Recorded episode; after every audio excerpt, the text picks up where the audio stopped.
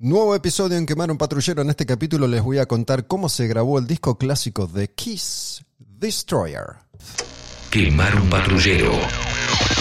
La música como acto revolucionario.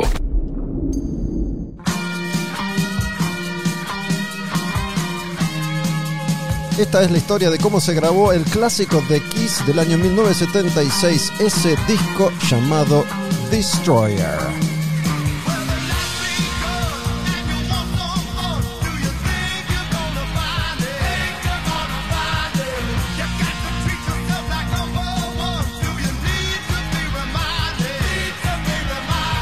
Vamos a escuchar todas las canciones del disco, pero no en orden, sino a medida que se fueron sucediendo los acontecimientos. Nos situamos, nos ponemos en situación. Esta es la historia de cómo Kiss se planta para grabar el que va a ser hasta ese momento y para muchos el mejor de su historia, el clásico disco Destroyer, Shut It Out Loud.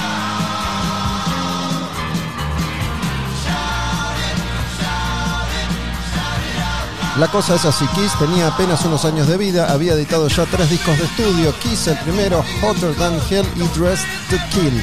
Ninguno de los tres había vendido lo suficiente. Si bien se iban haciendo de un nombre, todavía tenían que pegarla a grosso y ese primer éxito iba a llegar con Kiss Alive, el primer disco en vivo de la banda que mostraba el potencial de Kiss justamente ahí donde brillaba el escenario. Entonces, una vez que lograron despegar y que llegan al éxito con Kiss Alive, dejan atrás los días de pérdidas económicas, la falta de éxito masivo y sienten que tienen que dar un paso al frente. Por eso convocan al productor Bob Ezrin, quien los lleva a encarar otros aspectos musicales que hasta entonces no habían explorado. Una mañana, Paul Stanley y Gene Simmons pasan por la casa del productor Bob Ezrin antes de ir a estudios y ahí componen esta canción Shut It Out Loud en el piano de la casa de Ezrin. El título viene de una canción de los Hollies, We Wanna Shut It Out Loud, una canción que Paul y Gene tocaban en los tiempos de Wicked Lester, la banda que tenían juntos antes de Kiss.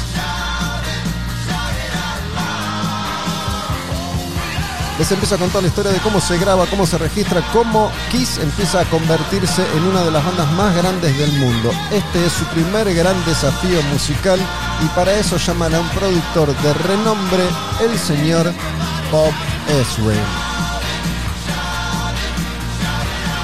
Y es Bob quien los empuja a experimentar territorios que hasta entonces no habían explorado. Por ejemplo, el de esta canción de Peter Chris, que se llama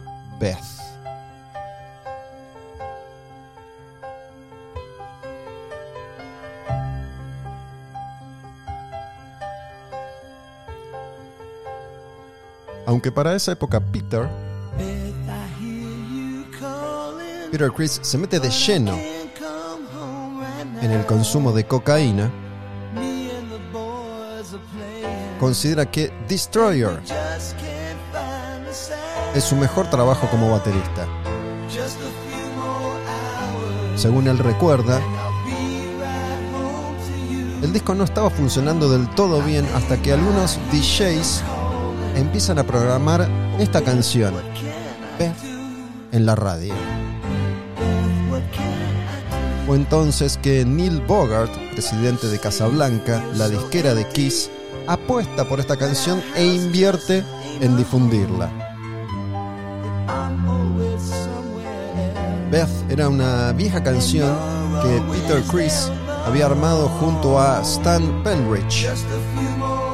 El tema originalmente se llamaba Beck, pero es Ezrin, el productor, quien lo cambia por Beth.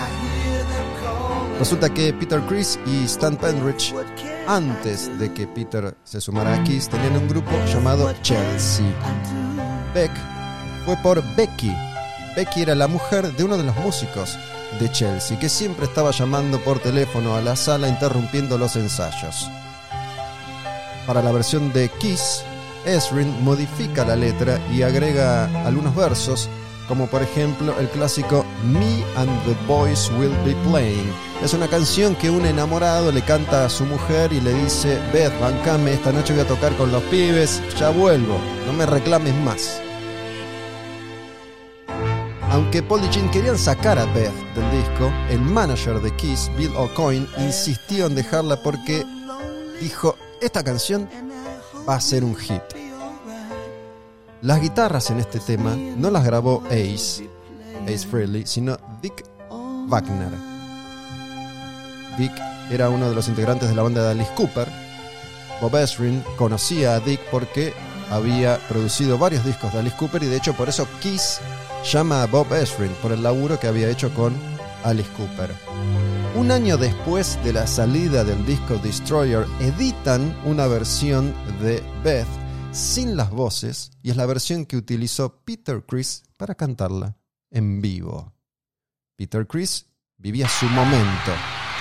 Dejaba la batería, se acercaba al borde del escenario, se sentaba en una banqueta y con el instrumental que sonaba de fondo le ponía su voz a esta que es su canción en Kiss. Beth. No Beck, no Becky. No, se llama Beth. But I can't come home right now.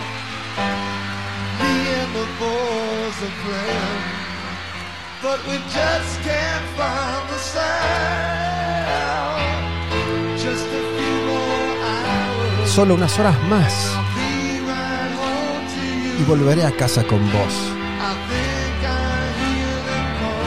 Creo que los escucho llamarme. Beth, ¿qué puedo hacer?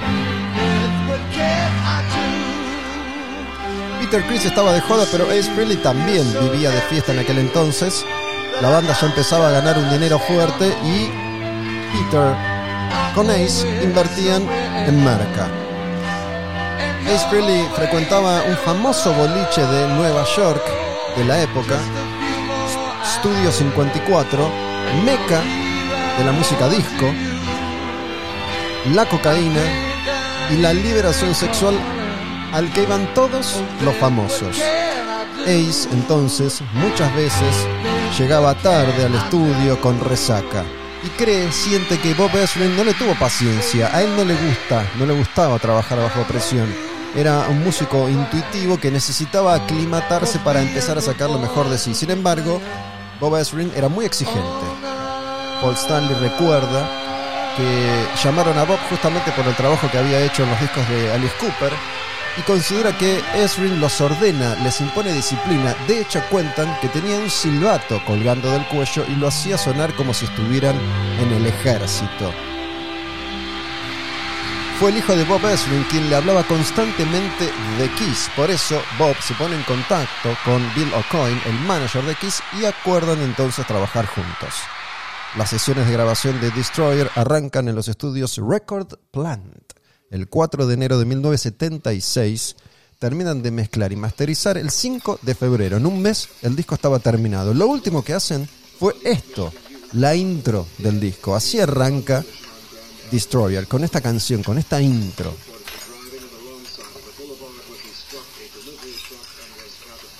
El disco se graba entonces en Nueva York, en los estudios Record Plant. Pero antes de comenzar, Ezrin nota que los miembros de Kiss no tenían ningún conocimiento musical, entonces se tomaron unos días para que él les enseñara los rudimentos básicos para saber cómo manejarse profesionalmente dentro de un estudio. En Quemar un Patrullero te estoy contando cómo se grabó Destroyer de Kiss, contenido que no vas a encontrar de esta forma en ninguna otra parte, por eso te sugiero si no lo hiciste todavía te suscribas. Tenés para suscribirte links en las bios de mi cuenta en Instagram, Olmedo Gus, también en la cuenta Quemaron Patrullero. Si te suscribís accedes a un montón de contenido exclusivo que no está disponible para aquellos que no lo hagan, para aquellos que no lo hicieron. Tenés acceso a los videos del canal de YouTube que es privado, tenés acceso a los contenidos del canal de Telegram que es privado, tenés acceso a la cuenta de Instagram Olmedo Gus Textos que es privada. Comprometete con esto que estamos haciendo que es llevar adelante la pasión por la radio, por el podcast, por la música, por las bandas, por los contenidos, por eso que hoy significa algo para nosotros. Y ese compromiso debe ser mutuo, si no, no funciona, se desequilibra la balanza de la justicia. Entonces, pone un poco de peso para acá y suscríbete.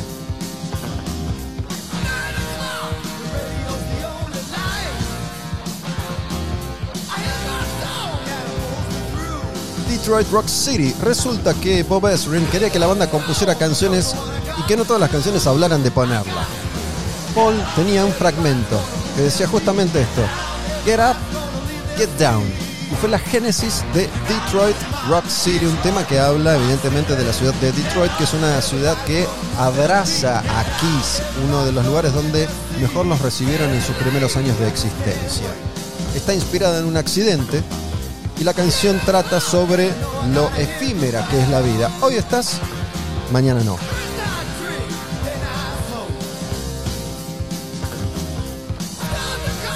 Para algunas canciones, Kiss hizo algo que antes no había hecho, doblar las guitarras. Primero grababan una guitarra, después esa guitarra la desaceleraban mínimamente y le sumaban otra guitarra más. Y algo que no se nota pero está ahí, acompañaron los riffs de guitarra con piano para darle más consistencia al sonido de la banda. Por ejemplo, lo hicieron en esta canción Detroit Rock City y también en la anterior Shout It Out.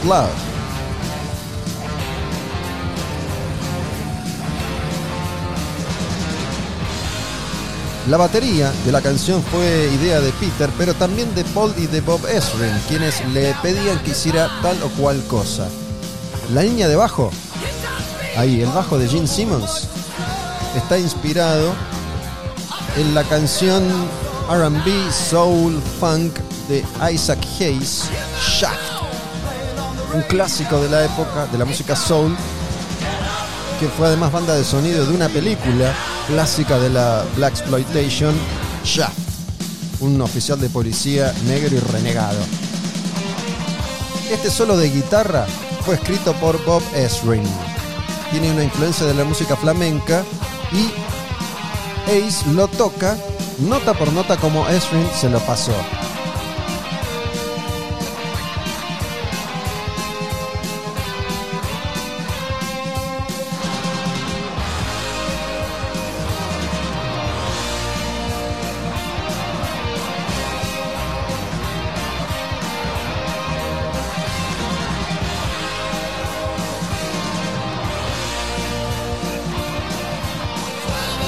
Y acá para el final de la canción, cuando el auto choca, Ezrin grabó el motor de una Ferrari y el sonido de vidrios rotos y el sonido de un accidente real. Todos sonidos reales que se mezclan en el final de la canción Detroit Rock City cuando el auto se estrella.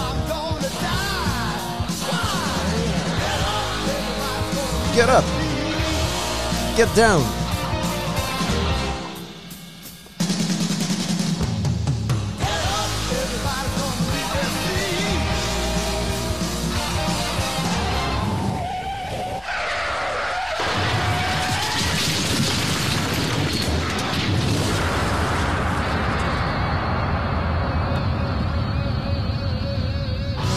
King of the Nighttime World. Kiss para este disco también contó con la colaboración de algunos compositores externos, algo que iba a utilizar cada vez más a medida que pasaran los años, lo mismo que sesionistas. Ace y Peter no grababan casi nada a partir de este momento en la historia de la banda. Esta canción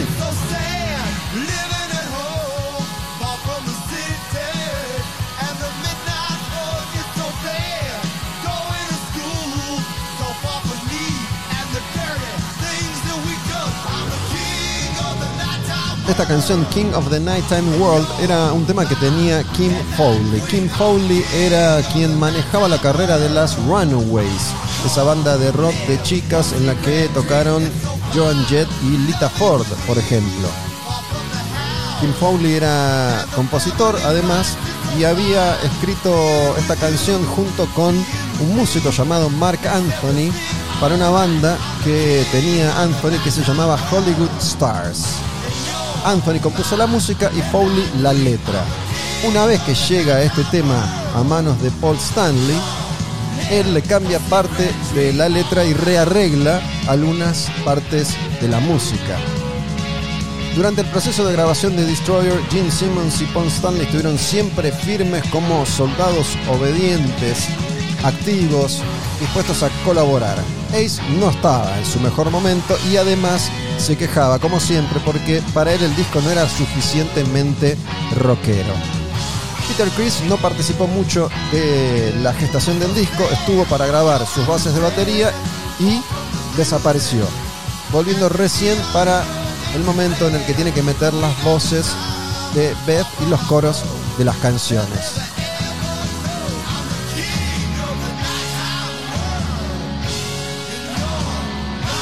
Esrin le pedía a Ace que grabara varios solos en distintos tracks.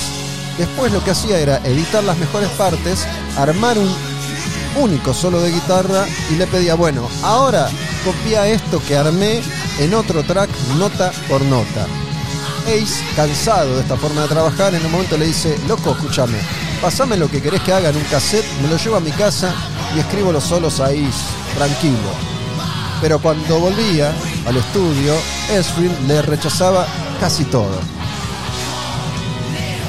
En cuanto al trabajo de Peter Chris, como se iba ligeramente de tiempo, intentaron usar un metrónomo, pero no pudo Peter con el metrónomo, se volvía loco. Entonces armaron un sistema casero con un pequeño micrófono en una cajita que Bob Ezrin introdujo en los auriculares de Peter Chris y lo hacía sonar para ayudarlo a seguir el ritmo de la canción y no correrse de ahí. Esta es la historia de cómo Kiss grabó uno de sus mejores discos, Destroyer, año 1976. Era King of the Nighttime World. Esta es God of Thunder, que es una canción que fue escrita por Paul Stanley. Originalmente él era el God of Thunder, el dios del trueno.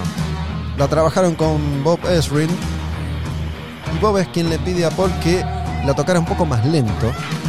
Y además le dice, che, Paul, todo bien, pero esta canción la va a cantar Jim. En un primer momento Paul queda devastado, pero después entendió que así quedaba mejor y que God of Thunder encajaba perfectamente en el concepto Gene Simmons.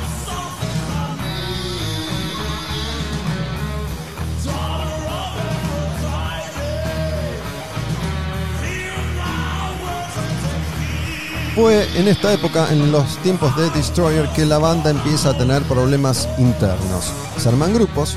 Por un lado estaban Peter Chris y Ace Frehley, que no se llevaban bien con Bob Ezrin, y por el otro, Gene Simmons y Paul Stanley, quienes siempre tenían que resolver los problemas. Cuando el disco salió editado, los fans acérrimos de Kiss, la Kiss Army, recuerden que realmente los fans de Kiss eran un ejército, no recibieron bien el disco, y tampoco la prensa más rockera, al punto en el que los músicos empezaron a dudar de Destroyer, que vendió bien en un principio, pero después se estancó.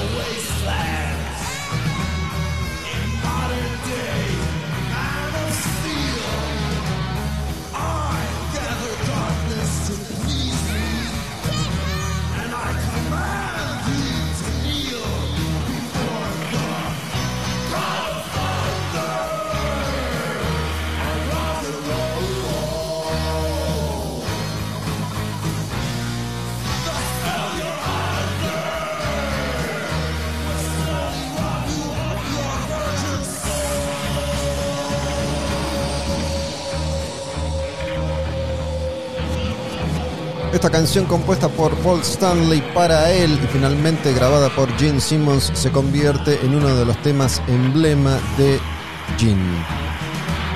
En las sucesivas reediciones de este disco aparecen muchos demos y muchas canciones y muchas versiones para que uno pueda apreciar cómo fue tomando forma el material de Kiss. Te estoy contando cómo se grabó Destroyer. Esta era God of Thunder. Nos metemos ahora en Great Expectations. Y Gene recuerda que a él siempre le gustó componer este tipo de canciones en la línea de los Beatles y que Bob Ezrin lo incentiva a hacerlo en Great Expectations, un tema que de hecho habla un poco de Kiss.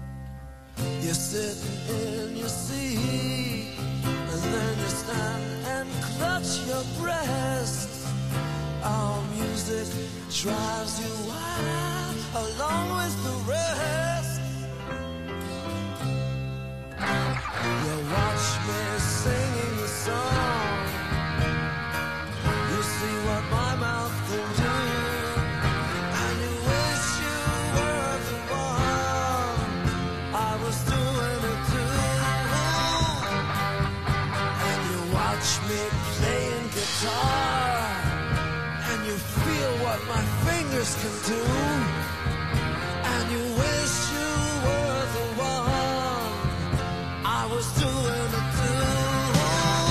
Gene dice, me miras tocar la guitarra y ves lo que hago con los dedos y deseas que eso te lo estuviera haciendo a vos.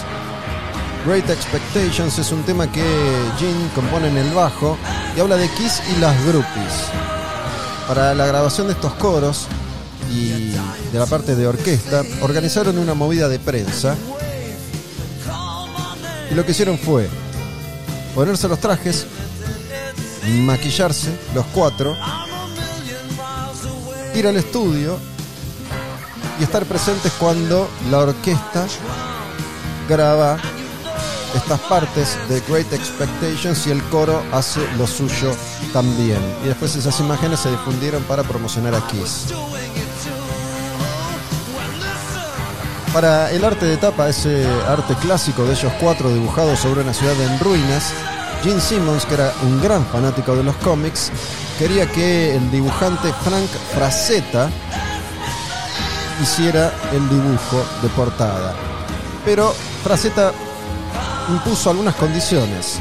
15 mil dólares por un dibujo que iba a poder ser utilizado una única vez y que seguiría siendo de él. Los derechos sobre ese dibujo iban a seguir siendo de Frank Frazetta. La banda dice no y llaman a otro dibujante, Ken Kelly, que quedó encantado, que es el que hizo el arte que todos conocemos. Le pagaron 5 mil dólares, el dibujo es de Kiss y lo vienen utilizando hace 45 años para todo tipo de merchandising.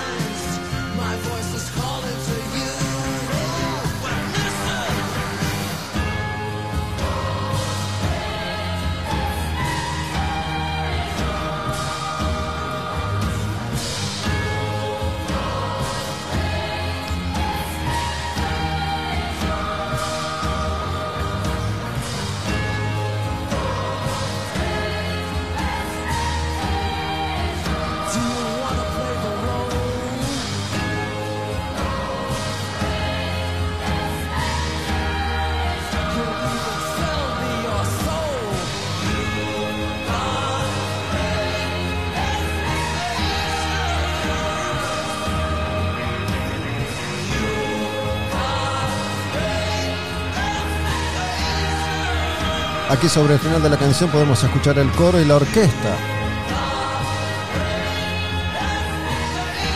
En esa época había que grabar todo de verdad y no podían recurrir a plugins, ni a efectos, ni a archivos.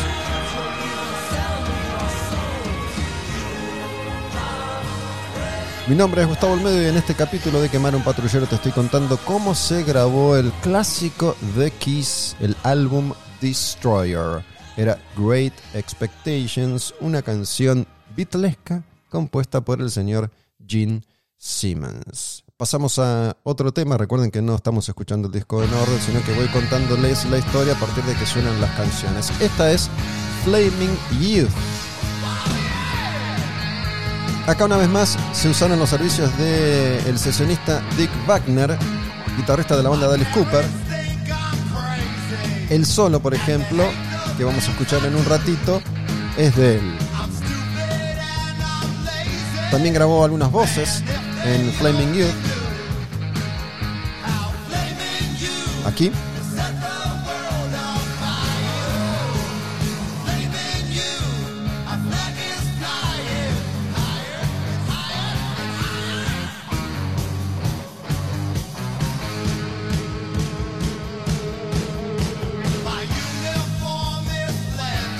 Flaming Youth era el nombre de una banda con la que Kiss había tocado en sus inicios en Nueva York. Estaban charlando, conversando, a Bob Ezrin le gusta el nombre Flaming Youth y les pide que compongan una canción que se llame así, Flaming Youth.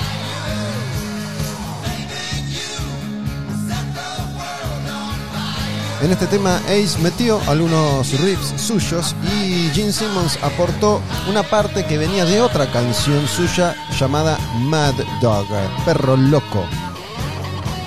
Este es el solo de Dick Wagner.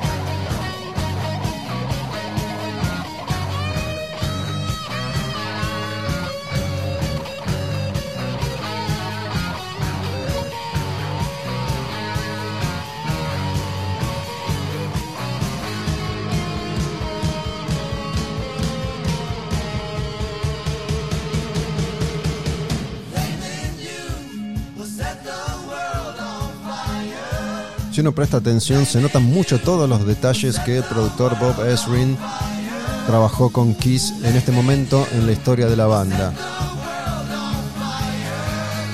Se dieron tiempo y espacio para experimentar, para crear en el estudio, para construir parte de su leyenda. Esta pasaba en el año 1976 Kiss estaba en la cima a punto de convertirse en el grupo más grande del mundo.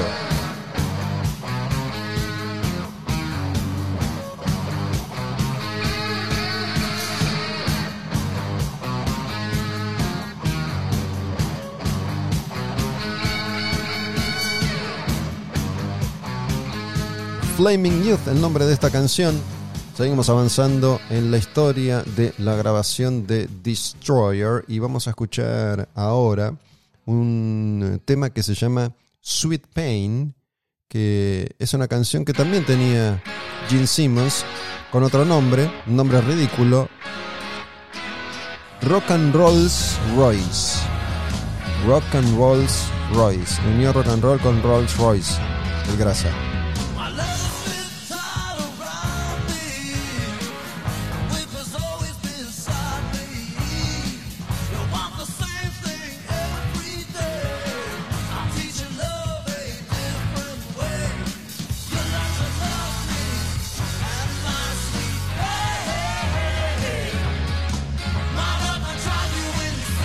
Para este tema Ace había grabado un solo de guitarra, pero después le pidieron a Dick Wagner que hiciera otro, que es el que finalmente quedó en la canción. Pero no le dijeron nada a Ace, que se enteró recién cuando salió el disco y cuando lo escucha en la grabación dice, este no es mi solo y se recontracalentó.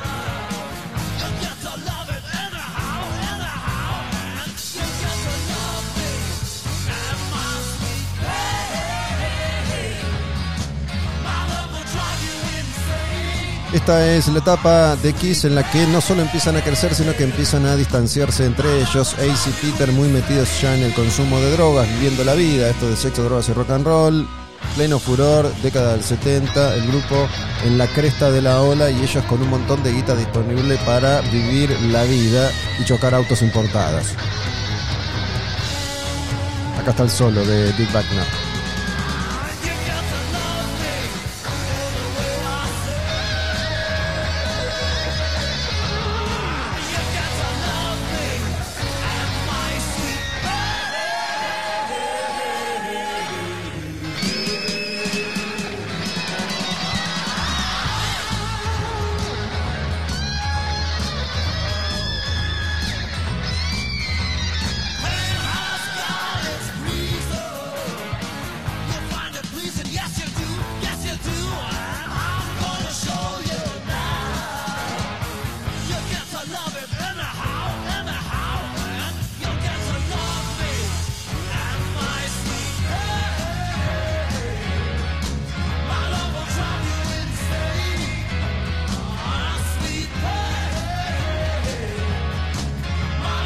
Además, en este disco, Paul Stanley y Gene Simmons se dan cuenta de lo que son capaces de hacer en el estudio trabajando con los productores adecuados y empiezan a crecer mucho como artistas. Por eso, a medida que avanzan ahora los discos, las grabaciones y los años, Kiss empieza a utilizar los servicios de cada vez más sesionistas y compositores externos para darle forma a sus discos y muchas veces Ace y Peter terminaban casi sin participar en las grabaciones de los discos de Kiss.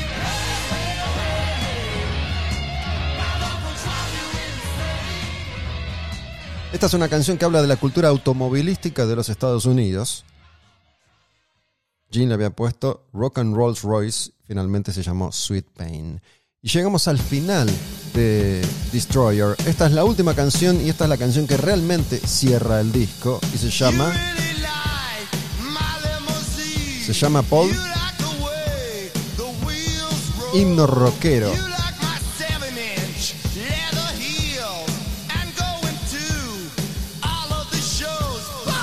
Así.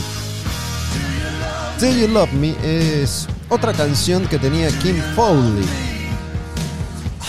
¿Se acuerdan que les hablé de él? Es quien había compuesto parte de King of the Nighttime World y manejaba las Runaways. Y Bob Ezrin muchas veces recurría a él para obtener canciones para sus grupos. Y Ezrin le pide a Kim Fowley que escribiera una letra desde la perspectiva de una estrella de rock que cuestiona las motivaciones de una groupie.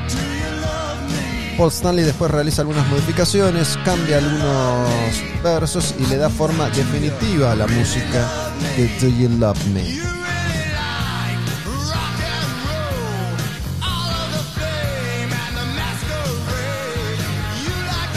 Me acuerdo cuando era chiquito y escuché Destroyer por primera vez, la intro del disco, la intro de Detroit Rock City, ahí con la familia desayunando, el ruido que se escucha, después sube al auto, enciende la radio. Me volvía loco.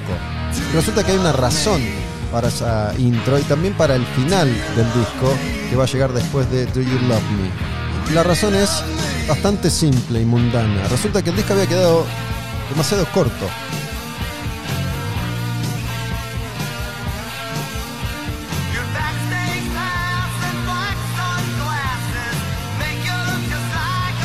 Para alargar unos minutos la duración del disco, meten la intro larga y el cierre también al final.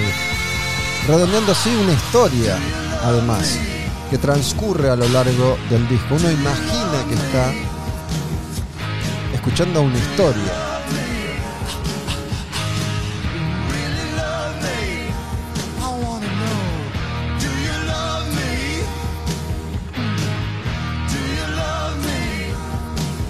En gran medida, Bob Ezrin le da a Kiss una identidad que hasta ese momento no tenían. Lo convocaron por su trabajo con Alice Cooper, también había trabajado con Lou Reed. Y este es el disco que iba a consagrar definitivamente a Kiss y con el tiempo se iba a transformar en su clásico más respetado y más recordado, por lo menos de la etapa rockera de los 70 de Kiss.